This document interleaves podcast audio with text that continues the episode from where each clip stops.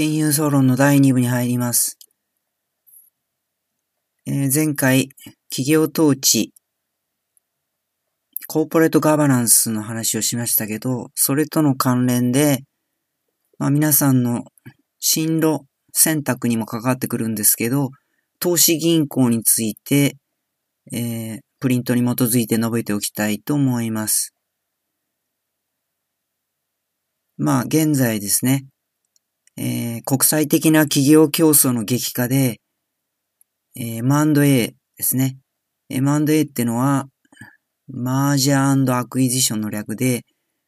えー、企業買収ってことですね。企業買収で、えー、まあ、経営戦略として、えー、自分で多角化して事業を育てるんじゃなくて、有力な企業を買い取ってしまうということが、まあ、多く行われるわけですけど、まあ私はまあ投資銀行症候群と呼んでますけれども、まあ皆さんがですね、就職3年生とかに、3年生の終わりとかになってくると、まあ銀行業は希望するんだけど、まあ普通の銀行業よりは、なんかでかい、か、か、かっこいいですね。そういう M&A、企業買収をえー、取り仕切るような、こう、都市銀行の仕事がしたいっていうことで、行ってくる学生も結構いるんですけど、まあ、それはどうなのかって話をしていきます。まあ、だから企業を、まあ、企業の側から見てそういう買収するためには、えー、前回言ったように、株式会社ってのは、株、株式数が支配の基準となりますので、まあ株式を、まあ、買い取るとかしなきゃいけないっていうことになります。まあ、い、まあ、マスコミネタになるのは TOB と呼ばれるものですね。敵対的買収で、テイクオーバービットの略で、買収するために株を公開買い付けってことをして、まあ、とにかく株式をたくさん集めて、子会社にしてしまうという、そういうのもあります。まあ、ただし、まあ、実際はですね、アメリカでも、そういうドンパチ派手な買収合戦っていうのは珍しくて、実際は双方合意の株式交換による合併が多いです。じゃあ、投資銀行業務って何かっていうと、まあ銀行と名が付いてますけれども、投資銀行ってのは、まあ日本でいう証券会社と、大手証券会社と銀行が合わさったような業態ということになります。まあ日本には、えー、専業の投資銀行ってのは、まあありません。のでイメージしにくいんです、ですね。まあ、あとは非常にこう皆さんの就活では困難性があるってことで、まあ、基本的にはゴールドマンサックスとか、えー、モルガンスタンデーとか、そういうですね、外資しか投資銀行ってのは基本的にはないです。まあ、日本のメガバンクも一応投資銀行業務っていうか部門はあるんですけれども、まあ、数万人の行員に対して数十人ぐらいの選ばれたエリートしか行けないので、まあ普通にこう就活しても、そこの投資銀行部門に配属される確率はほとんどないと言っていいでしょうね。ですので、どうしても投資銀行業務がしたいって場合には、やはり外資を目指すしかないってことになります。まあそうなると、あの、大学受験の時の学部選びのように、その時期が来てから、まあなんとなくこっちがいいな、みたいなことでは間に合わなくて、まあ今からですね、まあ、こう準備をする。それなりの訓練をするしかないってことですね。まあ、外資しかないわけですから、英語力も当然必要だと。まあ、 TOEIC 800何点ってのは、あの、第2回の講義で言ったように、就活のとこで言ったように、そういう外資のそういう点数ってのは、あの、入試の英語の点数とは違って、それをクリアしていれば受かるっていうもんではなくて、単なる足切りに過ぎないので、真の英語力を身につけないといけません。まあ基本的には外、外資は、あの、終わりの方は、あの、英語面接。白人の社員と英語面接ってことにもなりますし、そうやってもう、あの、本当に単にペーパーテストで点数が上だから、英語力あるから、あなたは頭いいから受かるってことじゃなくて、本当にもう外人と仕事をしなきゃいけないわけですから、本当に外人と普通に仕事上喋れる英語力がなきゃダメで、で、英語で交渉できなきゃダメだってことになります。で、英語力だけではダメで、その通訳じゃダメで、結局こう地頭が良かったりとか、仕事の能力を磨かないといけないという。だから要するに、えー、まあ受験で、えー、高3になってから小学部にしようかな、経済学部にしようかな、法学部にしようかなとかそういうレベルじゃなくて、まあ例えれば医学部みたいな感じで、もうずっと前から、あの、準備をしとかないと、その就活の時期になってから、なんかこっちの仕事がかっこいいから受か受かるってもんじゃありません。で、あとまあ投資銀行ってのはまあ別に進めません。そういうなんかランクの上の仕事とかそういうことではなくて、非常に厳しいですね。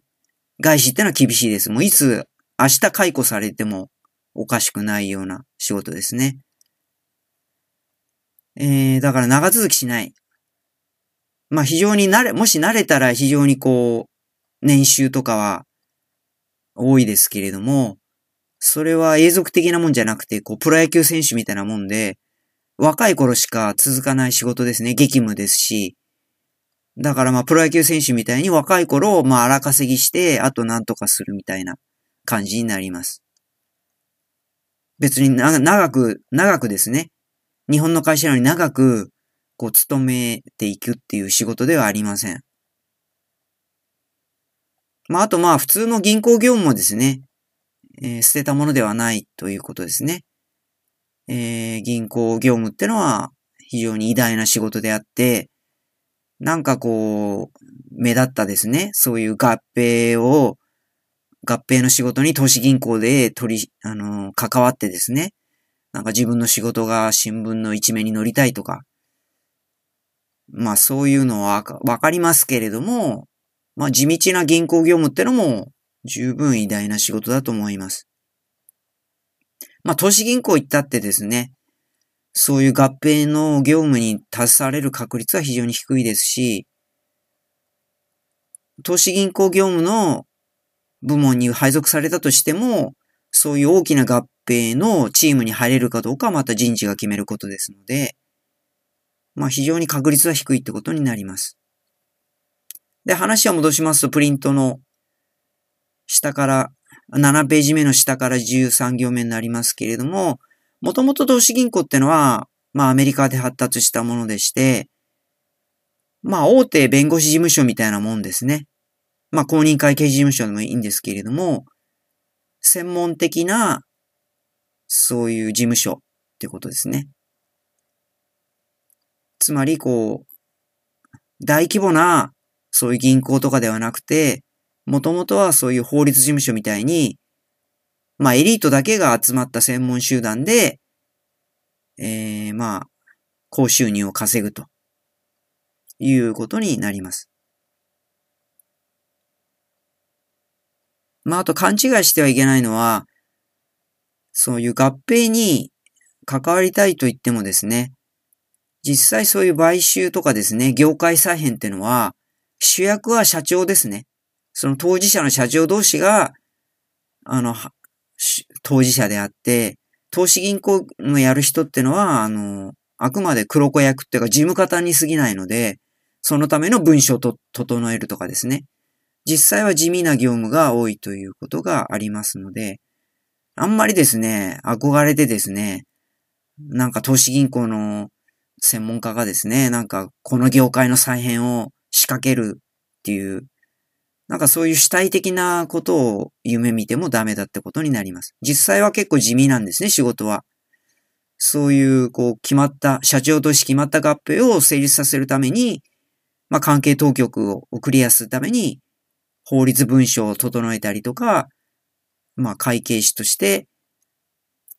そういう条件を整えるとかですね。まあ黒子役というところもありますので、誤解しないでください。で、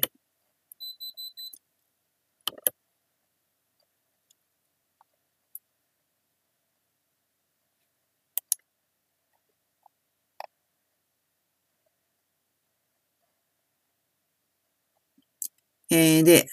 まあ、3年生の金融論を取っていただければ詳しくやりますけれども、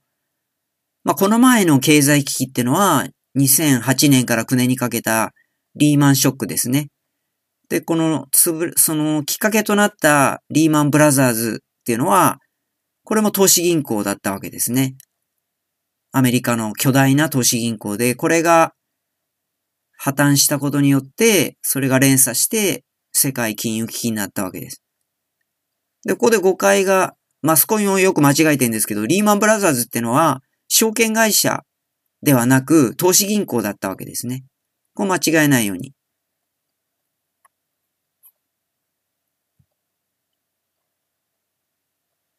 あの、これまでの講義で、直接金融、間接金融のところで言ったように、純粋な証券会社だけだったら、不良債権で破綻はしません。単に、あの、直接金融を手伝うだけですから、手数料稼ぐだけですから、不良債権で破綻することはありません。リーマブラザーズが破綻したのは、証券業ではなく、投資銀行として、これ銀行の側面として、巨大な借り入れをして、まあ、危険な事業に間接金融で投資をしていたので、そこが破綻して、60何兆円という負債を抱えてと破綻したわけですね。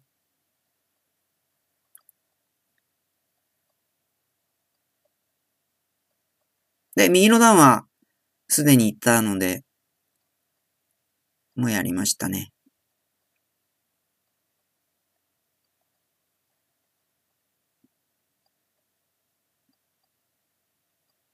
まあ、下から15行目ぐらいにありますように、投資銀行の実態ってのは、なかなかこう、少人数で、しかも外資ですので明らかになってませんけれども、